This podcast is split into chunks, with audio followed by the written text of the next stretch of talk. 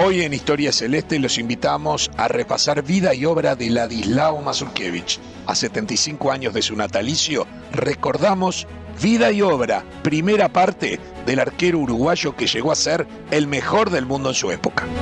Footbox Uruguay presenta Historias Celestes con Sergio Gorsi, un podcast exclusivo de Footbox. Ladislao Mazurkiewicz fue el mejor arquero del mundo en su momento. Jugó profesionalmente entre 1963 y 1982.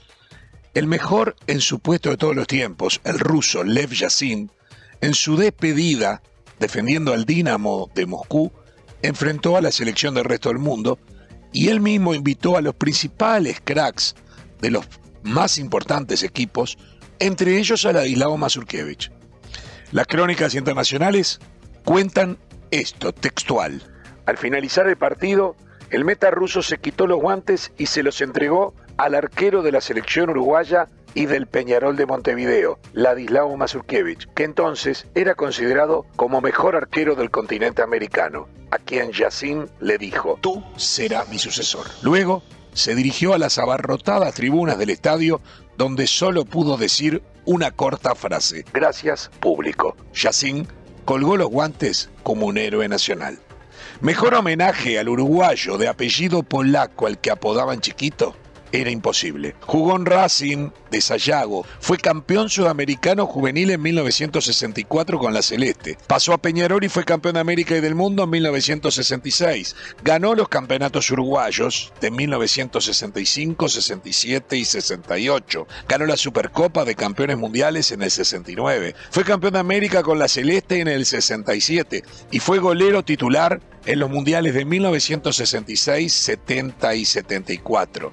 Durante la década del 70 estuvo en Atlético Mineiro en Brasil, en América de Cali en Colombia y en Cobreloa de Chile para volver a Peñarol sobre el final de su carrera y volver a ser campeón uruguayo. Batió y sigue teniendo el récord de imbatibilidad en Copas Uruguayas en 1968 con 987 minutos invicto. Hace pocos días debía cumplir 77 años.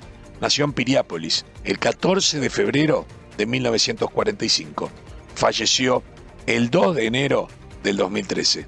En una nota que le realizamos cuando trabajaba en Peñarol entrenando arqueros en el año 1993, Mazurkiewicz tenía 48 años, en Los Aromos llegué con mi equipo del programa de televisión La Hora de los Deportes y allí me contó varias cosas de su vida y obra. Por ejemplo, así recordaba ¿Cómo se dio que se hizo arquero y cómo fichó en Racing? Bueno, justo que llegué, eh, quinta división, ya por el año 60, eh, el arquero titular le habían sacado una muela y no podía hacer fútbol.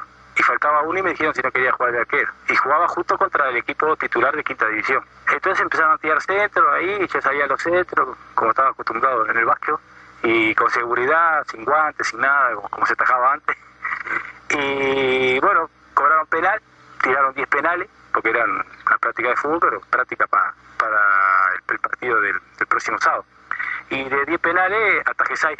Entonces me dijeron que, me querían contratar, y yo decía que con arquero no, y me fui para casa. Al otro día fui a trabajar y me fueron a buscar para sacar la ficha médica y yo dije que no, que yo de arquero no quería jugar, que quería jugar al medio, que yo nunca me habían visto, pero que yo quería jugar al medio, que yo no era arquero, nunca había jugado arquero. Y bueno, y entre patrón, mis hermanos, mi padre, los, dirigentes de, Racing me convencieron y fui a...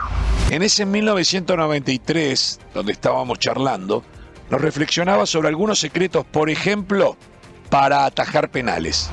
Y lógicamente que ahora con la ayuda de, la televisión, los videos y eso, más o menos se sabe eh, para dónde va lo van a ejecutar. Solamente que sea un caso como Pelé que, que ahí está pero como uno estudia, eh, ve los videos, entonces mismo la, falta de tiro libre, todo eso, es no que sea más fácil, no porque un penal bien, bien pateado es casi imposible atajarlo, ¿no? Pateándolo fuerte se calcula más de 200 kilómetros por hora que va la pelota. Entonces, bien pateado abajo o arriba al ángulo es algo casi imposible, pero uno sabiendo ya puede tener la, digamos, la suerte de atajarlo. Le preguntamos si el arquero nace o se hace y quiénes fueron sus guías. El jugador de fútbol, tanto igual que el arquero, nace y se hace, ¿eh? porque se va, se va trabajando. Eh, lógicamente que algo viene, para arquero, porque uno va a, a, un campo de juego sin conocer los jugadores y dice, mira, ¿qué tiene pinta de arquero? ¿A qué tiene pinta de baja? ¿No? Ya más o menos algo hay. Y lógicamente que después el trabajo, ¿no? Y tuve la suerte de tener también en mi comienzo a Máspoli, ¿no? como técnico que lógicamente me ayudó mucho. Mapoli se puede decir que fue una de las personas que, más le enseñó a ser arquero a Mazurkiewicz. Bueno, seguro, yo ya venía de, de trabajado de Racing con Carlito Viglora, que fue el, que, primer técnico que tuve, con, con, Viera, que con Altés, con Vigorito. Altés también fue arquero de, Racing, me acuerdo de la época del 30. Entonces, siempre eh, colaboraron conmigo, pero lógicamente ya cuando vine en el 65 a Peñarol al tener más poli eh, y a, jugar ya internacionalmente se, se van corrigiendo defectos. ¿no? Debutó en el tercer y decisivo partido de una histórica semifinal de Libertadores entre Peñarol y el Santos de Pelé. Fue sorpresivo su ingreso a la titularidad y brilló en el Monumental de River en ese tercer partido. ¿Estaba asustado? Se lo preguntamos. Había sido separado del plantel pocas horas antes Luis Maidana, que era el emblemático arquero campeón de América y del mundo de esos años. Y así nos cuenta ese momento. Bueno, yo creo de que estaba tranquilo porque hasta dos horas antes de, jugar no sabía quién si jugaba yo jugaba Eduardo García, porque estaba el equipo menos el arquero. Entonces posiblemente eso me haya ayudado a, a dormir más tranquilo, a no, a no ponerme nervioso antes del partido, a pesar de que siempre fui nervioso antes de los partidos, no adentro del campo, pero sí afuera, porque lo vivo, lo vivo el partido antes de jugarlo. También me ayudó mucho, eh, no solo los grandes jugadores, como, digamos como jugadores de fútbol, sino las grandes personas que había en ese momento eh, en Peñarol, tanto como jugadores, como dirigentes y como técnicos, ¿no? que me, me, trataron como si yo hubiese jugado ya 5 o 6 años en Peñarol. Es decir, que me dieron una tranquilidad tremenda, que jugara como jugaba en Racing contra Peñarol. Es decir, que no se me habló muy poco, aparte para no ponerme nervioso. Y después, bueno, eh, pienso que la, experiencia del básquet, la experiencia de haber jugado eh, eh, tantos años también en divisiones inferiores, en distintos campos de juego y todo eso, me, fue, me ayudó un poco. Con 20 años jugó y ganó una eliminatoria para clasificar al Mundial de 1966 en Inglaterra. Con 21 años fue titular ante los ingleses en la inauguración del Mundial en Wembley. El, el 65 jugué la eliminatoria eh, para el Mundial de, de Londres. Bueno, siempre lo mismo, ¿no? Porque uno dice una gran satisfacción, pero era mi primer Mundial, lógicamente que para mí era algo muy importante porque... ¿Ponía más nervioso que Juan en Peñarol? No, no, porque Peñarol eh, en aquella época se jugaba miércoles y domingo, jugábamos el domingo en casa y los miércoles íbamos a jugar al norte de Argentina, a Paraguay, a Brasil, es decir, eh, eh, teníamos partidos tras partido y eso lógicamente que le va lo va a uno dando dándole más confianza y más experiencia no pero eh, la suerte de que en el equipo había gente ya de, de años con una experiencia extraordinaria que también ayudan a, a la gente joven, ¿no? como me ayudaron a mí y a los demás que fueron. Fue el primer arquero en salir invicto de Wembley ante los ingleses y tras ganarle a Francia y empatar con México, vendría el partido en cuartos de final contra Alemania, en donde los celestes fueron, al igual que Argentina ese mismo día contra Inglaterra, fueron despojados. ¿Qué recuerda de ese partido?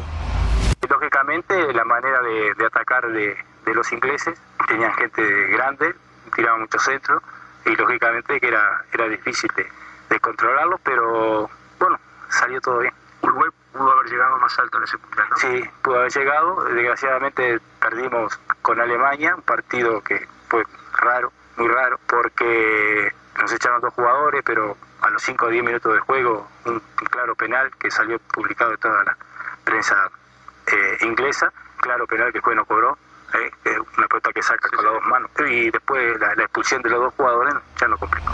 En ese 1966 Peñarol fue campeón de América antes del Mundial y campeón del mundo después.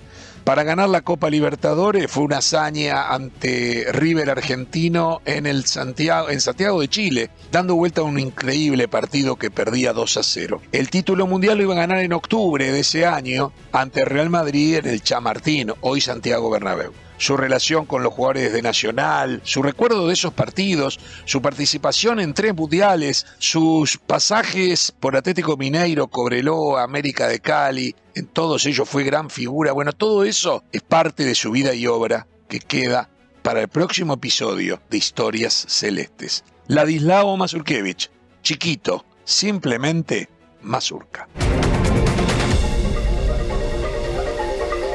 Esto fue Historias Celestes, un podcast exclusivo de Footbox.